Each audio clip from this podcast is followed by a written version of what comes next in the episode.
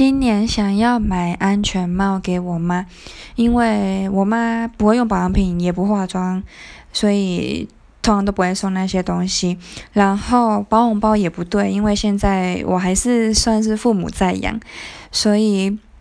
我就想送安全帽，因为我觉得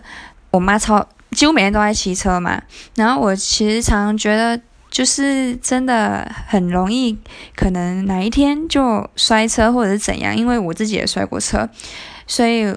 啊，然后我我妈又常常舍不得给自己用好的，所以安全帽也都戴很破的，衣服啊什么也都穿到很破，所以每次常常就是帮她买衣服，帮她买裤子、鞋子。今年就想说买安全帽，对，虽然说我妈一定也很不想戴什么全罩的安全帽，但是就是要强迫她戴。